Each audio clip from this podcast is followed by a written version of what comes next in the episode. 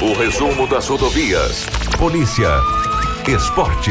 Política. Agronegócio. Mercado econômico. No ar. Jornal da 93. 6 horas 50 minutos, bom dia. Estamos chegando com o nosso Jornal da 93, hoje, quinta-feira, dia 22 de outubro de 2020. Sejam todos muito bem-vindos ao nosso Jornal da 93. Ficamos por um período fora do ar devido à queda de energia elétrica nos nossos transmissores, que já foi prontamente restabelecida eh, pela equipe da Energisa devido a esse a chuva forte que deu, com raios e trovões nessa madrugada aqui na capital do Nortão. Mas agora nós já estamos chegando com o nosso Jornal da 93, estamos normalmente na ativa mais uma vez. 6 e 51 para Plural Consultoria Tributária. Você empresário do agronegócio, indústrias e transportadora de carga, talvez tenha pago impostos federais indevidamente ou a maior dos últimos cinco anos e nem saiba disso.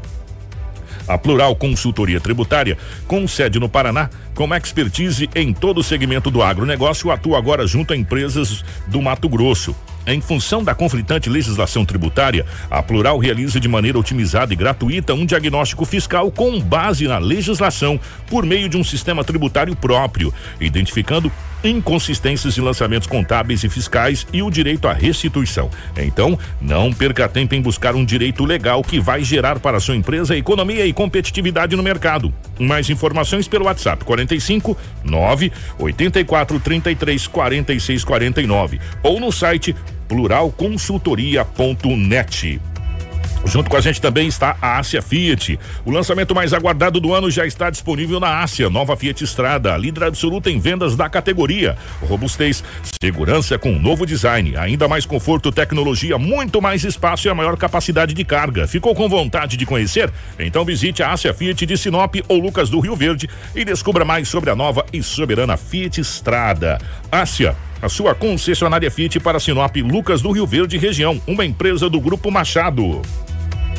Junto com a gente também está a Roma Viu Pneus. O pneu da sua moto furou, meu amigo, carecou? Segurança é tudo. Venha para a Roma Viu Pneus. Aqui você vai encontrar pneus Rinaldi Levorim com preços imbatíveis. E ainda sai com o pneu rodando, pois a Roma Viu Pneus tem os melhores profissionais para montar o pneu da sua moto. Não fique rodando de um lado para o outro. Pneus com qualidade é na Roma Viu Pneus. Faça seu orçamento personalizado pelo nosso canal de vendas. Anota aí, ó, 66 999 49 45. Roma Viu Pneus, com você em todos os caminhos. Junto com a gente também está o Laboratório Qualité, Auto Center Rodo Fiat, a Casa Prado, a Preventec, a Agroamazônia e também a Natubio.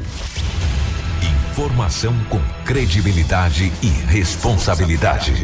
Jornal da 93. 6 horas 53 minutos, 6 e 53 nos nossos estúdios. A presença do Rômulo Bessa. Rômulo, bom dia, seja bem-vindo. Ótima manhã de quinta-feira. Bom dia, Kiko. Bom dia, Lobo. Bom dia, Marcelo. Também o pessoal que nos acompanha em sua casa aí. Um grande abraço. Edinaldo Lobo, bom dia, seja bem-vindo. Ótima manhã de quinta-feira. Bom dia, Kiko. Um abraço. Bom dia, Rômulo. Bom dia, Marcelo. Ouvintes da 93 FM. Hoje é quinta-feira. E aqui estamos mais uma vez para trazermos as notícias. Bom dia para o nosso querido Marcelo na geração ao vivo das imagens aqui dos estúdios da 93 FM para a nossa live no Facebook, no YouTube, nas redes sociais de um modo geral. Compartilhe com os amigos, porque a partir de agora você vai ficar muito bem informado. Jornal da 93. 6 horas 54 minutos, 6 e 54 As principais manchetes da edição de hoje. Casal é condenado por tentativa de homicídio contra a filha. Ciretran registra mais de 128 mil veículos emplacados em Sinop. Mais 1.093 pessoas são curadas da Covid-19 em todo Mato Grosso. Medicamento apresenta 94% de capacidade de inibir o novo coronavírus. Presidente Jair Bolsonaro descarta a compra de vacinas sem comprovação científica. Morador de Sorriso morre em acidente com carreta na Serra do Cachimbo. Polícia descobre droga enterrada em chácara e aprende também uma torta de maconha. Informação com credibilidade e responsabilidade. Jornal da 93. Essas e muitas outras a partir de agora, com Edinaldo Lobo também trazendo as últimas informações pelo lado da nossa gloriosa polícia. Como é que foram as últimas 24 horas, Lobão? Definitivamente bom dia. Bom dia, Kiko. Um abraço, um abraço a toda a equipe, em especial aos nossos ouvintes. Foram várias ocorrências registradas, mas ocorrências atípicas. Foram várias ocorrências de, ou seja, BA, boletins de acidentes, apenas danos materiais, e não foram poucas. Mas deu para no destaque aí, vocês ouviram que Sinop, mais de 6 mil veículos foram emplacados do dia 1 de janeiro até na última terça-feira, porque ontem foi, ontem foi quarta, até terça-feira mais de 6 mil veículos, são 128 mil veículos em Sinop. Então por isso que acontece essas coisas. E olha que nós estávamos em regime de pandemia. De pandemia, exatamente. Com recessão de economia, Sim. com essa coisa toda, e mais de 6 mil veículos foram emplacados até a última terça-feira. É, exatamente, em Sinop, eu vi uma entrevista, a entrevista que o secretário nos concedeu, que de cada 10 carros comprados na região, seis é emplacado em Sinop. De repente compra seis, dez carros aqui nas concessionárias. Seis emplacados em Sinop e quatro para a região. Por isso que Sinop cresce assustadoramente a sua frota de veículos. E já já nós vamos ter, justamente Exatamente. o secreto está falando sobre esse crescimento do, do, do, do, dos veículos aqui é. na nossa. E por isso que acontecem esses é. acidentes, é. Lobo. Porque a nossa frota em Sinop é, é muito grande. Me assustou quando ele diz: olha, cada 10 veículos comprados aqui em Sinop, nas concessionárias, seis são emplacados aqui, quatro da região. Então, Sinop esse ano cresceu mais de seis, teve um aumento de mais de 6 mil veículos. Olha, com pandemia e tudo, do dia 1 de janeiro até na última terça-feira, de 19. Então, por isso que os acidentes acontecem com muita frequência. E a Polícia Rodoviária Federal, a PRF, olha, ontem ela ficou até umas 21 horas na BR fez apreensões de carros, de motos, de motorista com carteira CNH é, vencida, motorista invisível, estado de embriaguez. Invisível não, embriagado porque é feito o bafômetro. E eu vou te dizer, cara, foram várias ocorrências. E como você disse, pessoas conhecidíssimas, conhecidíssimas. Pessoas do bem, trabalhadores, tá lá um para poder pagar a fiança. Lobo, manter o contato lá em casa que eu tô sem telefone. Para aí, meu jovem. Para buscar dinheiro pro governo, eu ligo agora, sem problema. Não sou advogado, mas você é meu amigo. Só porque ingeriu que. Agora, a ocorrência mais grave. Eu vou trazer aqui agora que é repudiante. É triste. Mas não tem crime perfeito. Não há crime perfeito. Ontem, a equipe da DERF, composta pelos investigadores Jean e o Tiago, investigadores de polícia de Sinop, da DERF, foram cumprir um mandato. Um mandato de prisão? Mandato não, mandado contra um homem de 29 anos de idade. Morador do Jardim Primaveras. Ah, vamos cumprir o mandato. Tá lá expedito. Só que esse, esse de prisão veio de Cuiabá, da comarca de Cuiabá. Só tem que prender um homem aí, ó. O nome dele é fulano de tal, pá, tá. Procura a polícia, investigou a civil, a DERF, pelo artigo 157, até então, e foram até o Jardim Primaveras.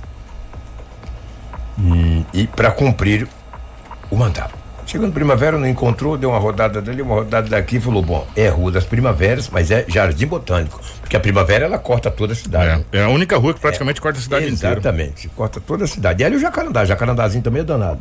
Chegando no Botânico, na Rua das Primaveras, no Botânico, lá localizou um homem de 29 anos de idade. Até então, cumprimento de mandato era para 157. Chegou, bateram aquela bela palma.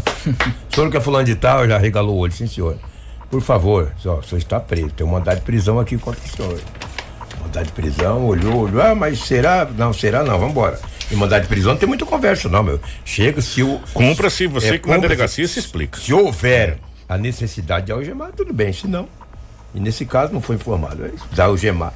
Eles algemam. Ó, o mandado de prisão. Não cabe a nós, temos aqui, temos que cumprir. Estamos cumprindo. Chegou na delegacia, mantiveram o contato em Cuiabá. Olha só que história. Mantiveram contato em Cuiabá. Olha, o mandato de prisão aqui foi cumprido. Contra o fulano de tal, tal, 29 anos de idade. Mas falou, mas tem outra bronca dele aqui. Tem outro mandato. Qual que é? Aí eu que vou trazer. Aí agora que é triste, cara. Agora que a porca torce agora o rabo. Que a porca é. torce, torce o rabo.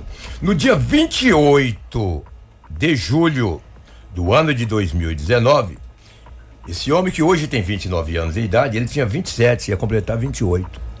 A polícia militar da capital do estado, por volta aí das 10 horas e 12 minutos do dia 27, 28 do mês de julho de 2019, recebeu uma informação de uma mulher dizendo a seguinte frase: A minha mãe está em casa e acabou de me ligar que ela acabou de ser estuprada. Os PM falou: onde que é o bairro? Aí ela passou o nome do bairro, rapaz. Eu vou te falar. É, é esse, esse, cara, eu vou te dizer, cara. Falou: olha, minha mãe mora ali na, na Rua das Paineiras, no bairro Serra Dourada. Quem é de Cuiabá deve conhecer esse bairro. Minha mãe é moradora do Serra Dourada, Rua das Paineiras. Ela me ligou desesperada que acabou de ser estuprada. Essa mulher, na época, ela tinha 50 anos de idade. A filha, 31. A filha ligou para a PM.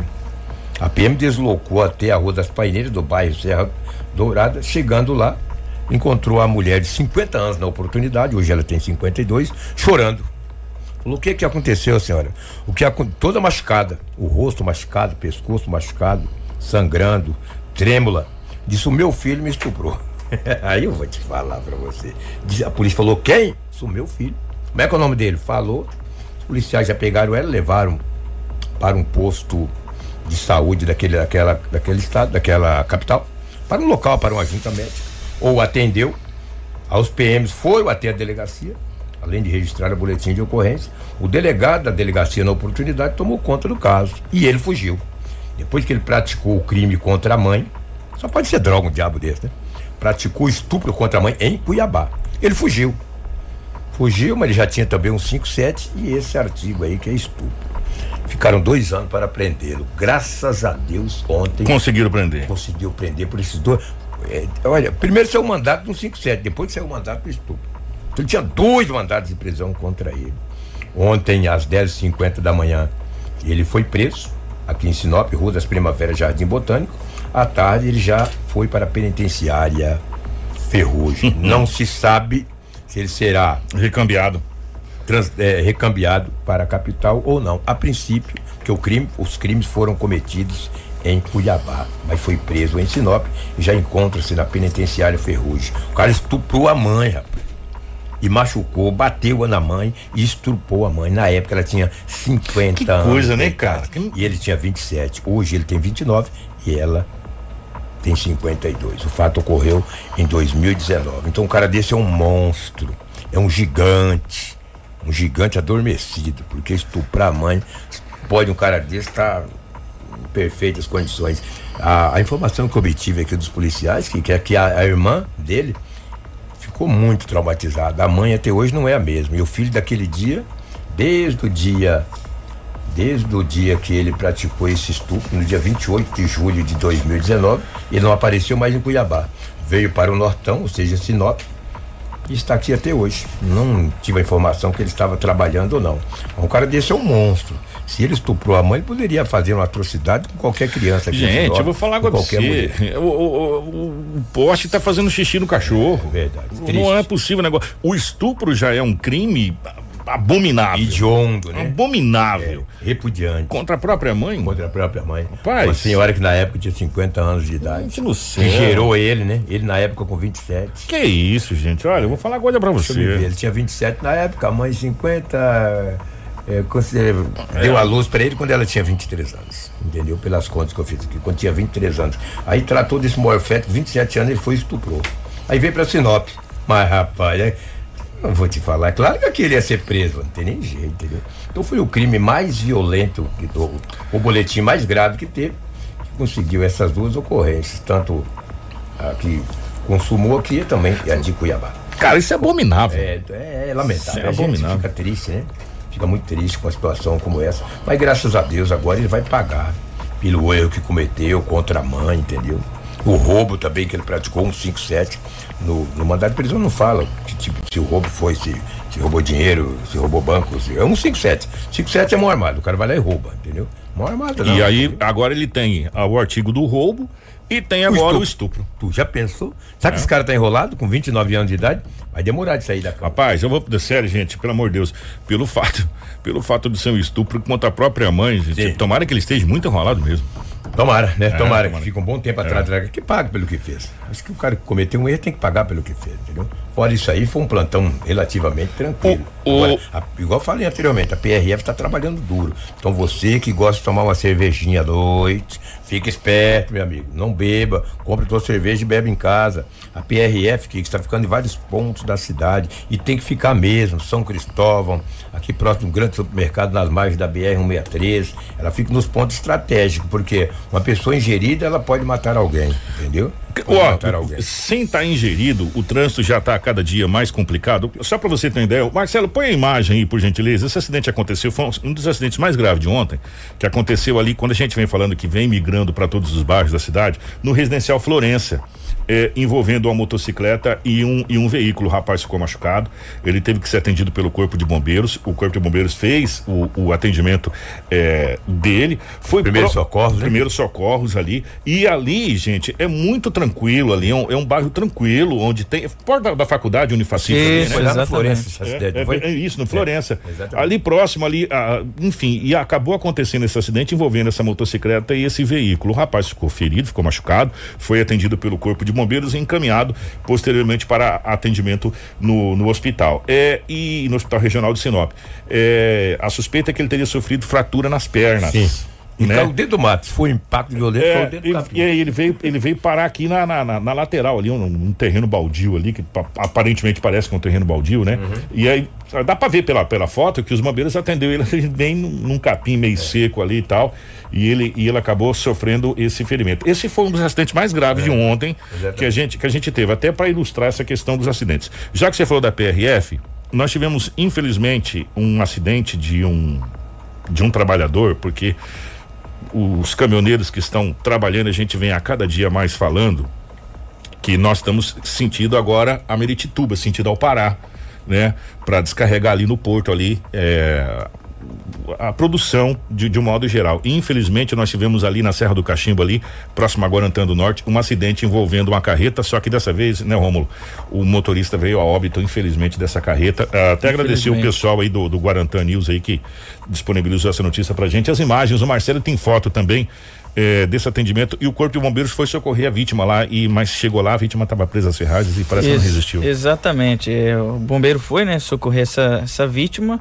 Ele chegou até ser socorrido, viu Kiko? Ele foi, em, mas no caminho ali ele não resistiu. É um motorista de 65 anos de idade, morador da cidade vizinha, né, cidade de Sorriso e ele faleceu antes de dar entrada ao hospital municipal lá de Guarantã do Norte. O nome da vítima é Gildásio Menezes da Silva, de 65 anos, como disse o Rômulo, é, e os bombeiros explicou que o caminhão foi retirado é, ali, mas ele ficou preso ali. Se, se, você olhar bem, tá vendo ali, o ele ficou preso entre as ferragens ali.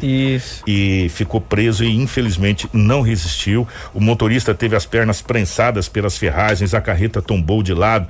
Enfim, a pista ficou interditada por um tempo até que eh, fosse feito toda essa situação ali, foi na Serra do Cachimbo. Na ali. Serra do Cachimbo. atrapalhou é. ainda mais para você. É, Olha aí, né? é, prensou. prensou na, na, dá, dá a impressão que a carreta tenha eh, pendido a carga, né? E, e, puxou a, a, o cavalinho com tudo e acabou tombando e infelizmente esse esse motorista é, veio a óbito, infelizmente, como disse o, o Romulo, é aqui da cidade vizinha, da cidade de Sorriso. Isso. E a gente fica muito triste porque é mais um pai de família que está trabalhando no sustento da sua família que perde a vida é, nas BRs, né? E especificamente na BR 163 aqui na Serra, mais exato na Serra do Cachimbo. A ocorrência foi atendida pela pela corporação ali de Guarantã do Norte. Isso. Exatamente. Infelizmente mais um um óbito no na BR 163 e a gente fica muito, muito, muito, muito triste mesmo é, com essa situação aqui na cidade de Sinop. Para a gente fechar essa questão policial, nós vamos à cidade de Sorriso. Gente, o que que tá, que que tá acontecendo com o Sorriso? Primeiro foi o a trufa de isso. maconha. Vocês lembram, né, Lobo? Da trufa é. de maconha. Agora é torta de maconha? Que é isso, Rômulo? Por favor, explica pra gente que, se, que história de torta de maconha é essa que tá, tá, tá, tá, circulando aqui. Muito obrigado aqui ao Portal Sorriso MT eh, por disponibilizar pra gente aqui essa torta de maconha lá em Sorriso. Que situação é essa, por gentileza? Então, Kiko, isso aí aconteceu ontem, né? Ontem à tarde, quarta-feira, onde a Polícia Judiciária Civil estava investigando uma chácara há aproximadamente três meses e encontrou é, 10 quilos de maconha enterrada ali nessa chácara e também encontrou ali uma, uma torta, né? Não sei se seria uma torta realmente, mas aparentemente, né? É, dá a entender aí pela semelhança até a uma torta, alguma espécie, né? De, de um alimento ali. Oh, Tem umas frutas em rapaz. cima, né? E esse material foi apreendido e encaminhado até a delegacia. E foi, é, segundo ali o, o site Portal Sorriso, foi próximo a essa chácara, né? A Polícia Rodoviária Federal, que fica ali, ó, o, o posto, né, de, de sorriso. Olha, ó, o Marcelo tá colocando na live agora, é, parece que é maçã verde. Gente, o que que tá acontecendo, gente? Sério mesmo, o que que tá acontecendo? Primeiro faz trufas. Pois né? é. As trufas de, de, de, maconha em sorriso, as trufas gourmet de maconha e agora torta e, e, e além disso 10 quilos de entorpecente enterrado é uma bela quantidade, hein, Ronaldo Lobo? É verdade, e os, os bandidos vão se especializando.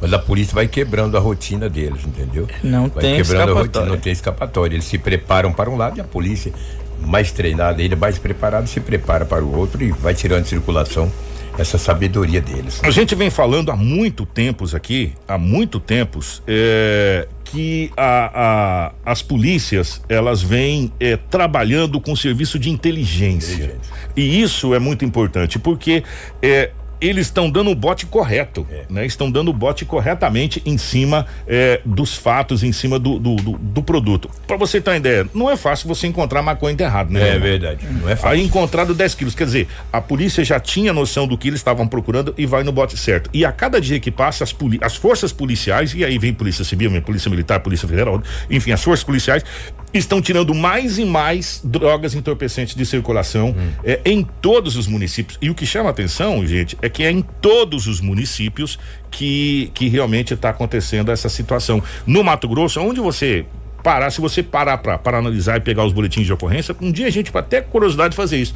Para você ver que em todos os municípios tem ocorrência de entorpecente. Todos. E que exceção. chama a atenção é que a cada dia que passa, a quantidade é maior de Maior. entorpecente sendo apreendido. Em Santa né? Carmen teve um boletim de ocorrência que envolveu droga. Santa Carmen, cidade bem pequenininha, tamanho de um bairro, Sinop.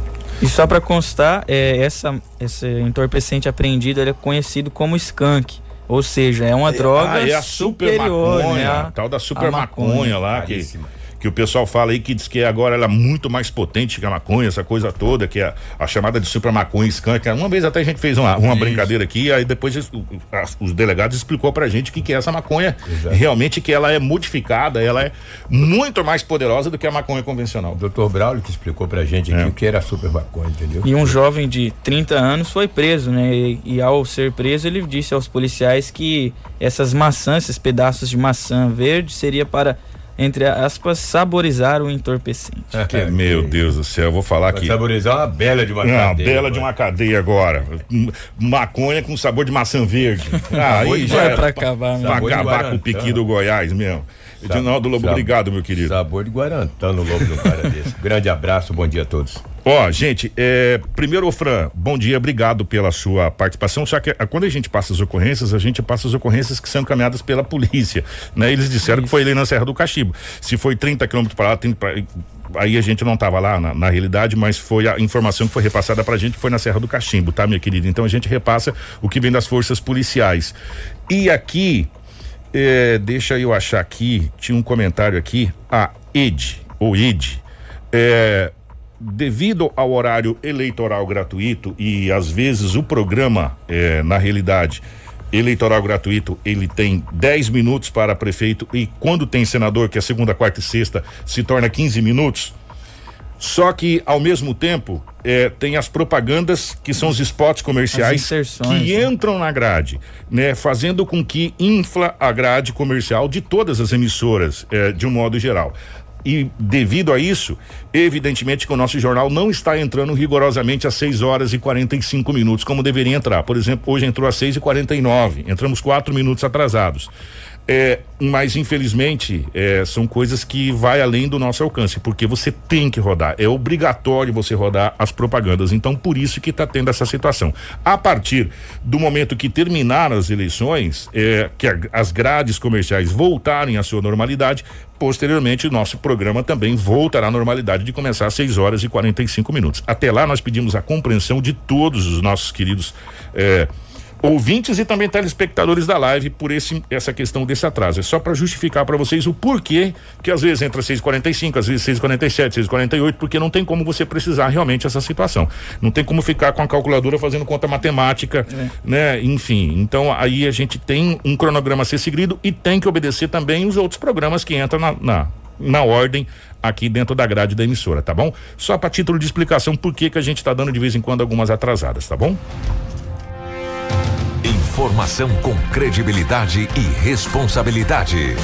Jornal da 93. 7 horas 15 minutos, 7 e 15. Gente, atenção para essa história. Um casal foi condenado a mais de 10 anos de prisão por tentativa de homicídio. Agora, pasmem, contra a própria filha de apenas 12 anos. É isso mesmo. A sessão do Tribunal do Júri ocorreu na noite dessa última terça-feira, dia 20, e a sentença proferida foi de 13 anos de reclusão para o homem que já está preso e 14 anos para a mãe adotiva, que, porém, poderá recorrer em liberdade. O caso aconteceu em agosto de 2017, quando um pastor foi chamado até a casa da, dessa família para atender uma suposta tentativa de suicídio em, em Sorriso, né?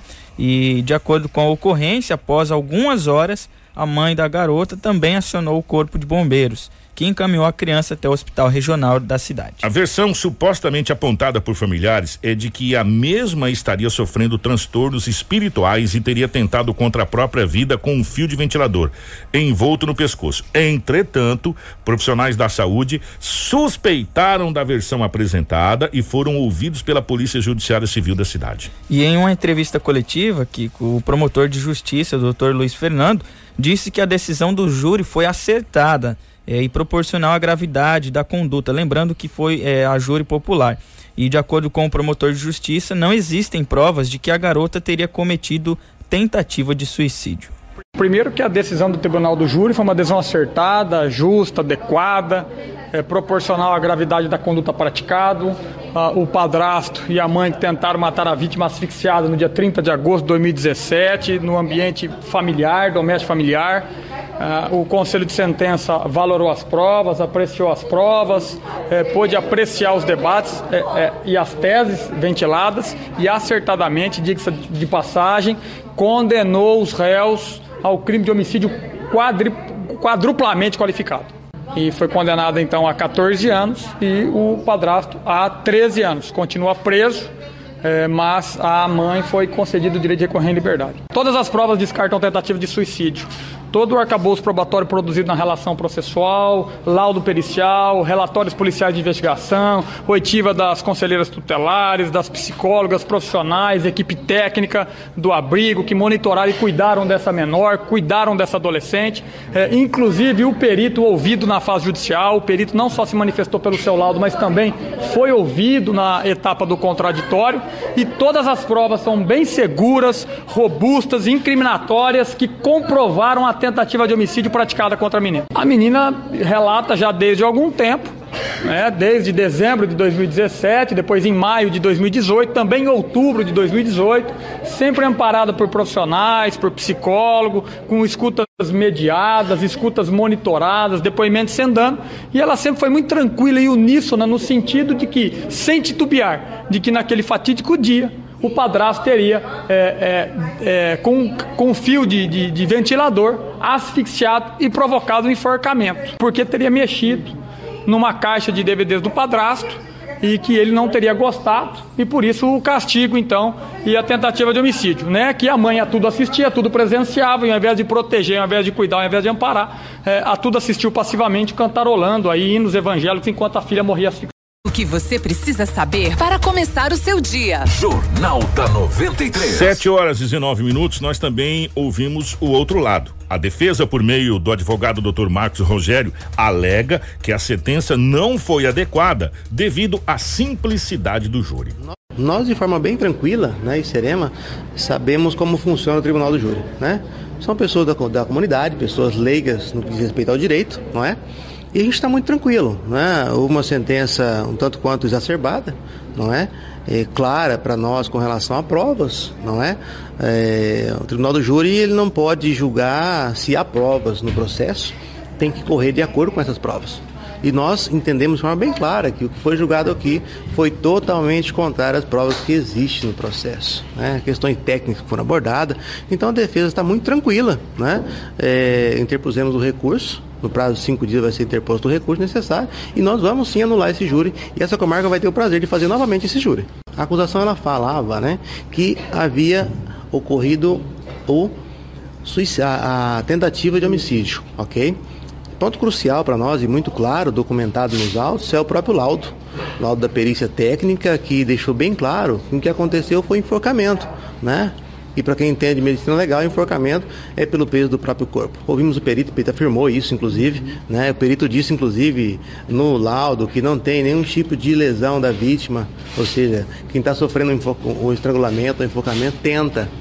E não há isso. Né? O perito foi ouvido e foi repetido o vídeo dele aqui, onde ele diz claramente que para ele se trata de um suicídio. Então, prova tem no processo, né? De que trata de um suicídio, um homicídio, é uma tentativa de suicídio, na verdade, e de forma bem serena no tribunal, é, nós vamos no Tribunal de Justiça, com certeza, para trazer com certeza a revogação, a nulidade desse processo, desse processo, não do Tribunal do Júri, por força da prova por força da prova, sem problema nenhum. É um trabalho que nós fazemos de forma bem tranquila. Em provas no processo que demonstram né, o crime de maus tratos, perfeito, né, de forma coerente. O crime de maus tratos é um crime pequeno, ok? Mas não a tentativa de homicídio, jamais. Não houve vontade de matar. Aliás, se tivesse, ele tinha matado. Com credibilidade e responsabilidade. Jornal da 93. 721, mandar um abraço pra doutora Morgana ouvindo a gente. Doutora, obrigado pelo carinho, obrigado pela audiência. É sempre bacana é, ter vocês é, na audiência do programa. Ô Marcelo, por gentileza, é, acaba de chegar pra gente também uma outra prisão de entorpecentes. A gente vem falando a cada dia que passa da quantidade de entorpecentes sendo apreendidas é, pelas forças policiais. E dessa vez foi pela Polícia Rodoviária Federal, foi ali é, em Diamantino.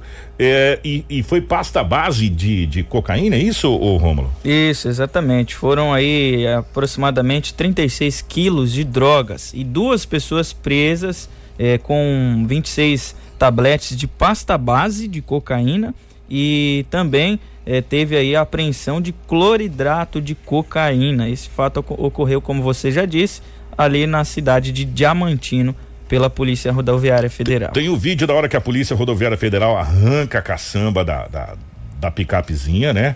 É, do veículo e, e começa a desencavar o entorpecente que estava no veículo. Um belo trabalho da. Olha lá, Ó, Tava em um Fiat Estrada. É, olha ali. Na, na, lateral tinha aquela caçamba de proteção em cima, a Polícia Rodoviária Federal começa a fazer, é, nesse momento, tirar o entorpecente. A informação que chega, gente, claro, evidente, nós não sabemos qual é o mercado, como que se faz esses cálculos, mas Sim. a gente fala do valor que é repassado pelas autoridades. Exatamente. Que o prejuízo causado à organização criminosa chega à casa dos 4 milhões de reais por essa prisão, né? É, por essa apreensão que aconteceu ali na no posto da Polícia Rodoviária Federal ali em Diamantino. Uma bela de uma prisão é, da Polícia Rodoviária Federal ali na, no, no, no, posto de Diamantino. Por falar em Diamantino, é, que é ali próximo, né, Diamantino, Nova Mutum, onde, onde aconteceu essa prisão, aconteceu um outro fato, aonde um outro caminhão é, acabou colidindo, é isso, o querido Rômulo? O Marcelo isso. também está com imagens para a gente colocar na live dessa colisão também que aconteceu é, com a carreta na BR-63 ali em Diamantino. Foi uma colisão frontal envolvendo uma carreta Iveco de cor branca com placas de colíder e também um caminhão baú é, com placas de Barra do Bugres. Né? Esse acidente foi registrado é, na noite desta quarta-feira, né? quase né, por volta ali das 23 horas e 50 minutos eh, na BR-163, Kiko, e a colisão foi frontal e essa carreta seguia aí sentido norte e o condutor do caminhão, um homem de 38 anos, ficou preso às ferragens, mas ele, ele foi socorrido pela equipe de resgate da Rota do Oeste, né, encaminhado a um hospital municipal ali de Nova Mutum, como você disse, é, é próximo, né, e só que ele não resistiu aos ferimentos. Infelizmente, Exatamente. ele foi socorrido, encaminhado para o hospital ali da cidade de Nova Mutum, só que devido às gravidade, a gravidade dos ferimentos, ele infelizmente não resistiu e veio a óbito ainda na madrugada dessa quinta-feira, dia 22. O já o condutor da carreta Iveco não sofreu nada, não, não, não teve lesão. Infelizmente, dois trabalhadores, dois pais de família, duas pessoas que eh, utilizam o caminhão para ganhar vida, infelizmente perderam suas vidas na BR-163 nas últimas 24 horas, vamos colocar Isso. assim, aqui. E infelizmente um sentido Cuiabá, que foi em Diamantino, e um sentido Pará, que foi ali na Serra do Cachimbo, que é a informação que chegou para a gente ali na Serra do Cachimbo. Então, é, infelizmente, gente, dois trabalhadores perderam a vida na BR-163, né? É, aqui fica o nosso sentimento para toda a família. Já que a gente falou é, de acidentes na BR, claro que a gente está falando na BR, nós vamos falar sobre a nossa frota. E a gente vem falando há muito tempo que a nossa frota vem crescendo assustadoramente, assustadoramente. Primeiro agradecer o Adilson Kowalski, secreta, né, grande secreta, eh, que disponibilizou os dados. Eu queria, queria não, quero, queria do tempo do velho passado, uhum. não queria mais. Eu quero que você preste atenção no que o secreta vai falar. Um levantamento feito pela 19 Ciretran aponta que o município de Sinop teve um crescimento de 550 veículos apenas eh, nos últimos 30 dias. De acordo com o chefe da unidade do Ciretran, o secreta, de janeiro de janeiro, do dia 1 de janeiro até a última terça-feira, que foi dia 20, né? Até a última terça-feira, dia 20, os dados indicam que Sinop possui 128.626 veículos emplacados aqui. Veículos automotivos emplacados em Sinop. Ouça bem esses dados que é muito relevante para você poder entender o porquê que Sinop precisa urgentemente repensar o trânsito urgentemente reprensar o trânsito devido à frota que cresce assustadoramente na cidade de Sinop. Fechamos o município com a frota em 128 mil veículos, 626. É uma frota que cresce a dia a dia, é um comércio atuante e importante para o nosso município porque gera divisa. Só para ter uma noção, é de janeiro até a data desta terça-feira, a frota de Sinop cresceu 5.600 veículos. Então isso mostra a pujança do nosso comércio da região norte do estado de Mato Grosso. Isso deixa a gente contente porque com isso cresce o nosso município. Claro que a gente tem aí o resultado resultado negativo nessa parte na questão de circulação de veículos, de acidentes no trânsito, que a gente vê na mídia todo dia acidente aqui ali, e isso nos deixa triste, né? Mas é em virtude do crescimento da frota, do crescimento da região, onde o, o, o, os nossos vizinhos vêm para Sinop na busca de um veículo novo, de um veículo usado, e também vêm na busca do comércio, né? Na prestação de serviço, na compra de qualquer outro tipo de material. Isso faz com que o nosso trânsito, a cada dia que passe, ele acaba ficando mais difícil no momento de pico em virtude dessa situação toda. Mas por outro lado, a gente fica feliz, né, Kiko, porque é sinal que Sinop é um polo e que a região vem para cá buscar e isso acaba trazendo divisas para o nosso município. Nos últimos 30 dias, a frota de Sinop ela cresceu 550 veículos e aí de repente a gente faz uma conta, é, é, posso dizer assim aos ouvintes da 93. Por exemplo, semana retrasada eu peguei o CPF do servidor que cuida do setor de emissão fui pesquisar quantos veículos, quantos recibos foram emitidos de segunda a quinta-feira nesta semana. Foi quase 800 recibos emitidos. Mas aí você me pergunta, ah, mas a nossa frota, ela só cresceu 534 no mês. E aí eu fui fazer outra busca. Peguei um final de tarde, fui no setor e peguei os processos de primeiro emplacamento que estavam no setor para serem emitidos. E fui olhar os municípios que esses veículos seriam emplacados. De 10 processos, 6 era Sinop e 4 era de municípios vizinhos. Então, de cada 10 veículos vendidos, 5 a 6 são placas de Sinop e os outros 4, né, 40%, geralmente são placas das nossas cidades vizinhas que vêm aqui buscar na nossa concessionária os veículos novos. E isso acontece também com os veículos usados. Eu não fiz essa busca no veículo usado, mas tenho certeza que é da mesma forma. Informação com credibilidade e responsabilidade. Jornal da 93. 7 horas e 28 minutos. E conforme o chefe da unidade, 52 mil veículos são representados por ou motonetas ou motocicletas. A nossa frota com 128 mil veículos e 600, né? Aí nós temos desses 128, 61.300 são veículos automóveis e caminhonetes. E as motocicletas, que é um veículo de fácil acesso para adquirir, de um custo menor, um custo de manutenção também menor, ele alimenta 52 mil veículos. Então, só para você comparar aí, é, entre veículos e caminhonetes nós temos 60 mil veículos e na área de motonetas e motonetas e motocicletas nós temos 52. Então é um, é um número bastante grande de motocicletas em Sinop que faz com que o índice que os nossos companheiros e, e baluartes aí do, do, Corpo de Bombeiros mantenha a estatística de acidentes e sempre uma estatística um pouco alta é, nas motocicletas em virtude disso, um grande número. Por ser um veículo fácil de se adquirir e de ter uma, uma manutenção é, mais barata e mais econômica. Né? Jornal da 93.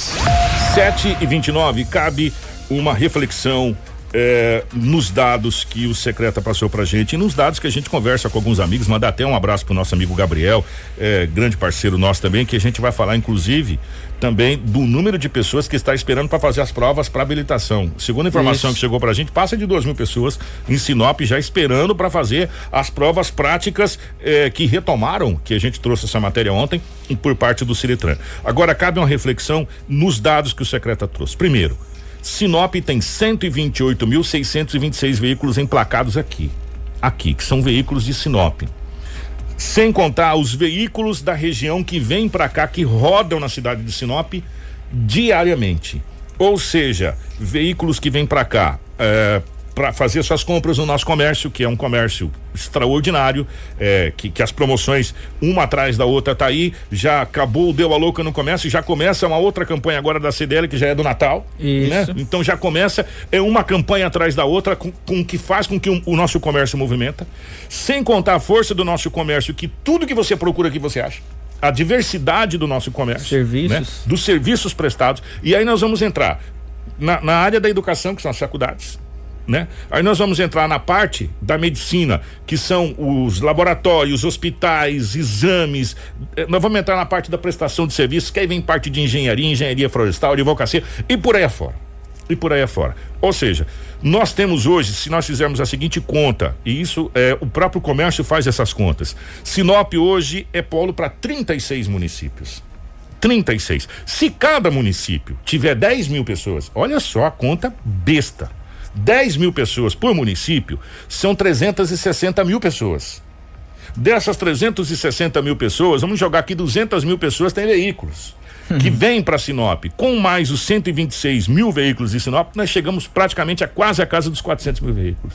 Se a gente for fazer uma conta bem por baixo. E desses veículos, como disse o secreta, uma grande maioria 52 mil que estão circulando nas nossas ruas são de motocicletas e motonetas, pelo simples fato de ser custo-benefício, né? É, é, mais barato, é, a manutenção é mais barata, Custeio. custo dela para você colocar combustível que tá, tá, tá brabo você abastecer um veículo é, é, é mais fácil, a mobilidade que você Exatamente. tem, é tudo é mais fácil. Só que em contrapartida também o para-choque é o condutor. E todo mundo sabe Infelizmente. disso. Infelizmente, né? Então tem também o seu ônus e o seu bônus. E o que acontece, se você pegar as estatísticas, que não é nossa, é estatística que vem é, da, da, das autoridades, grande parte dos acidentes, mais de 60, 70% dos acidentes, tem motocicletas envolvidas.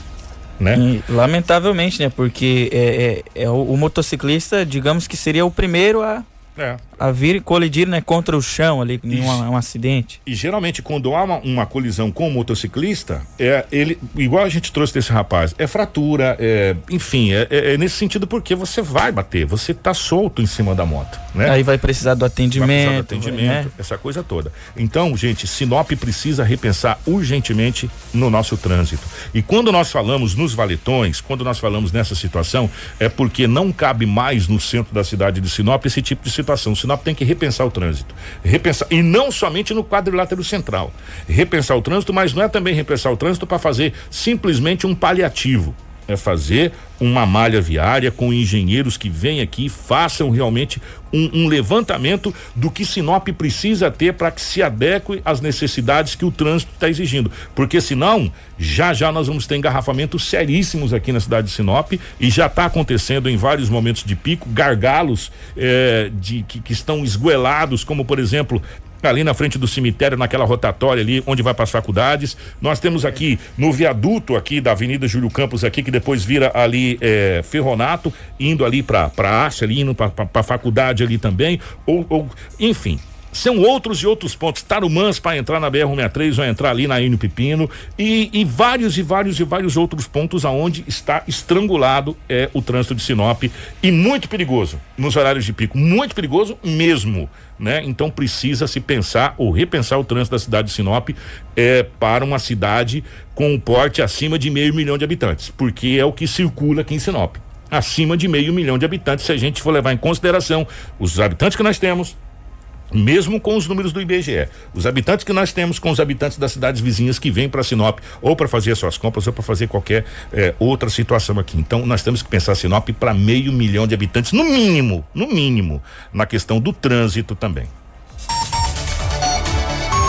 Jornal da 93. 7 horas 34 minutos, 7h34. O que? Hum. Você falou em compras aí, deixa eu aproveitar e mandou um abraço para Morgana, né? Doutora Morgana. Quero mandar um abraço aqui também para o doutor Donizete doutor Rupolo, Donizete, ouvindo a gente. que está fazendo compras, ouvindo, né? A gente vê, ele mandou até uma foto ali, ó, é, com o fone de ouvido, ouvindo, né, a 93 FM. Então, para você ver como que é, a 93 FM está aonde você for. Então, é, as pessoas podem acompanhar também no aplicativo, né? Através do nosso site também. Um abraço então para o doutor Donizete Rupolo, ouvindo a 93. Gente, nós vamos, nós vamos fazer o seguinte, eu só vou fazer uma inversão aqui, porque trata-se do mesmo assunto, tá, Rômulo? Eu vou colocar o nosso presidente lá embaixo, é, depois do, do, do, ministro Marcos Pontes. É, ontem, nós, inclusive, até falamos da questão da, da vacina, eh, que foi feito, aconteceu uma reunião envolvendo governadores dos estados Isso. e o ministro da, da saúde, né?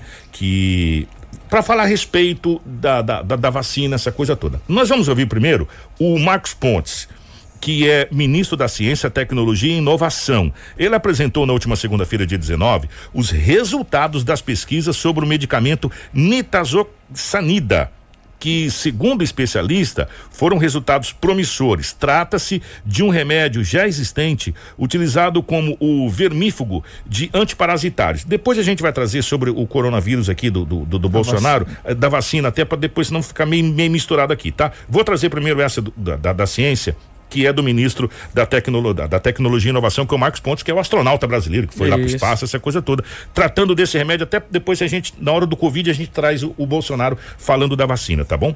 Isso, esse medicamento já é utilizado para tratar outras enfermidades, né, e poderá ser útil no tratamento precoce da Covid-19. A informação foi repassada em uma cerimônia, né, no Palácio do Planalto, na tarde de segunda-feira, quando membros do Ministério da Tecnologia e Inovação apresentaram os resultados de estudos.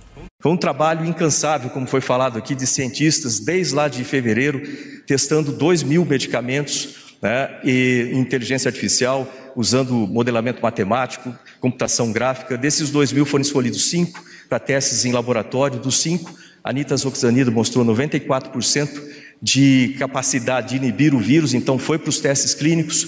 Fizemos os testes clínicos, eu confesso que no começo eu achava que ia demorar um mês.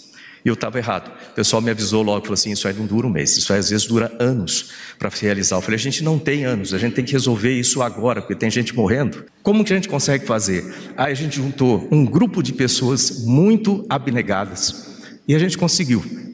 Quatro meses tempo recorde, graças ao trabalho dos cientistas, graças ao trabalho dos Correios, graças ao trabalho de muita gente que dedicou dias e noites para que isso acontecesse, é, dentro de sete cidades também com as prefeituras, com as unidades de saúde e no final a gente tem esse resultado agora. Esse medicamento é pro tratamento, tá? É Isso. É para quem já está com o Covid-19, com o coronavírus. É o tratamento do coronavírus. O, o ministro é, de acordo com o ministro da Tecnologia, o Marcos Pontes, o medicamento tem uma alta capacidade de reduzir a carga viral do novo coronavírus dentro do organismo de quem está infectado. Nós, nós, temos agora um medicamento comprovado né, cientificamente que é capaz de reduzir a carga viral. Com essa redução da carga viral, o que, que significa isso na prática? Significa que reduz o contágio as pessoas que tomam o medicamento. Assim que ficam é, faz o teste diagnóstico, descobre que está com Covid, toma o medicamento nos primeiros dias, com isso reduz a carga viral. Essa pessoa contagia menos outras pessoas, reduz essa capacidade de contágio. E mais, né, diminui a probabilidade dessa pessoa aumentar os sintomas, ir para o hospital e falecer. Nós temos 150, mais de 150 mil pessoas né, que perderam a vida durante essa, essa pandemia e isso pode ajudar a reduzir isso. E como ele falou aí, que apesar de muitas pessoas já especularem sobre o assunto, o ministro alerta também que ele não é um medicamento para se tomar preventivamente, mas sim é, em casos já confirmados com a Covid-19, agindo de forma precoce no organismo. Ele é de baixo custo, ele não tem efeitos colaterais é, sérios, ou seja, pode ser usado com segurança. Ele não pode ser utilizado para fazer prevenção. Lembrando disso, ele não é profilático, é só depois da detecção do vírus. Mas ele funciona para isso. E, em resumo, nós temos agora uma ferramenta que o Ministério da Saúde pode utilizar né, para ajudar a salvar vidas. Jornal da 93. Ó, 7h39, só lembrando que esse medicamento é para quem contraiu o coronavírus e o resultado dele foi muito promissor, né? A vacina, a gente vai falar depois do intervalo, porque tudo que foi discutido no começo da semana deixou de ser discutido ontem com a fala do, do presidente da República, Jair Bolsonaro. Mas isso depois do intervalo, você que está acompanhando a gente pela live vai poder acompanhar as ofertas de emprego do Cine. A gente já retorna. Fica aí, não sai daí não. Informação com credibilidade e responsabilidade. Jornal da 93. 7 horas 47 minutos. Estamos de volta com o nosso Jornal da 93. Agora nós vamos à agenda dos candidatos para esta quinta-feira, dia 22 de outubro. Começando com o candidato Roberto Arruda. Às 8 horas da manhã, é, live café. Às 15 horas, reunião com o grupo LGBTQIA. Às 16 horas, panfletagem no Jardim Imperial. Às 19 horas, reunião na Chácara Planalto. Vamos agora ao candidato Roberto Dorner. Às 7h30, reunião com empresa no bairro Jardim Jacarandás. Às 16 horas, roda de conversa com diretorias. E às 17h40, 17 horas e 40 minutos, reunião com empresa no setor industrial. Às 18h30, reunião com a comunidade Camping Clube e às 19h45, reunião em empresa no setor industrial. Vamos agora à agenda do candidato delegado Sérgio Ribeiro. Às 7 horas e 30 minutos, reunião em empresa de contabilidade. Às 9 horas, campanha de rua na região do bairro São Cristóvão. Às 13h30, gravação de programa de rádio e TV. Às 17h30, sabatina no Sindicato dos Servidores Públicos Municipais de Sinop. Agora o candidato Jorge Ianai. Às 6h45, reunião em churrascaria. Às 7h45, visita à empresa na Avenida Governador Júlio Campos. E às 10 horas, atendimento no Hospital Dois Pinheiros. Às 15 horas, visita na Organização Multifuncional de Desenvolvimento e Auxílio Social. E por último, às 19 horas, live com o candidato a vereador professor Mário. Vamos agora à agenda do candidato Juarez Costa. Às 6 horas e 30 minutos, portanto, já aconteceu, visita a indústrias. Às 7 horas da manhã, visita ao comércio. Às 10 horas, reunião interna. Às 14 horas, reunião com apoiadores no centro. Às 17 horas, arrastão em bairro. Às 20 horas, reunião com candidato a vereador em bairro. E nós temos o candidato Marcelo Stachin, que também não enviou a sua agenda para o nosso e-mail, nosso departamento de jornalismo.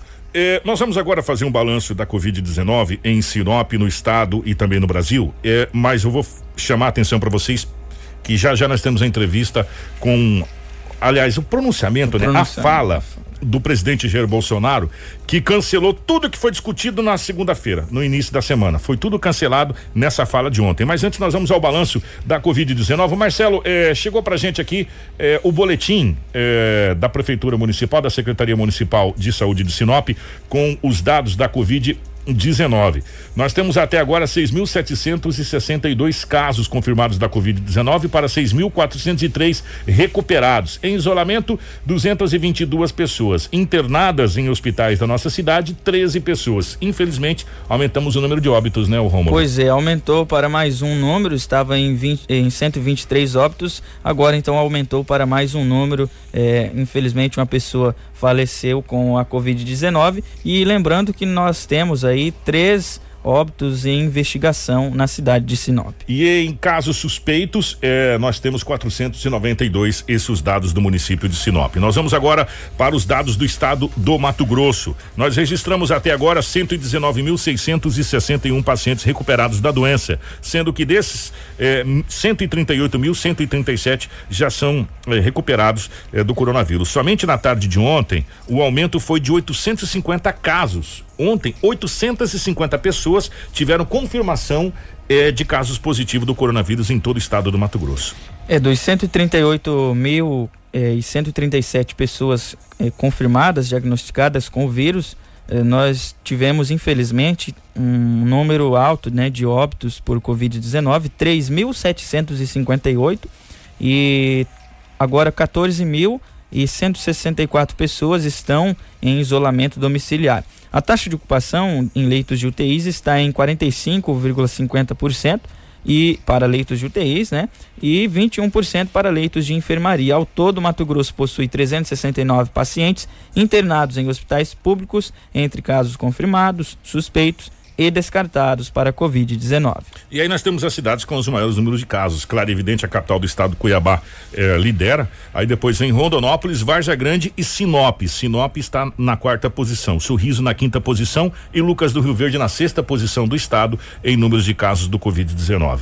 Em todo o país, o Ministério da Saúde também divulgou às 20 horas, horário de Brasília, os, os dados do país. 5 milhões 298 mil 772 pessoas eh, estão confirmadas com o Covid-19, para um total de 4 milhões 756 mil 489 recuperados. Em acompanhamento em todo o território nacional, 386 mil 880 pessoas. Infelizmente, ontem tivemos 566 óbitos.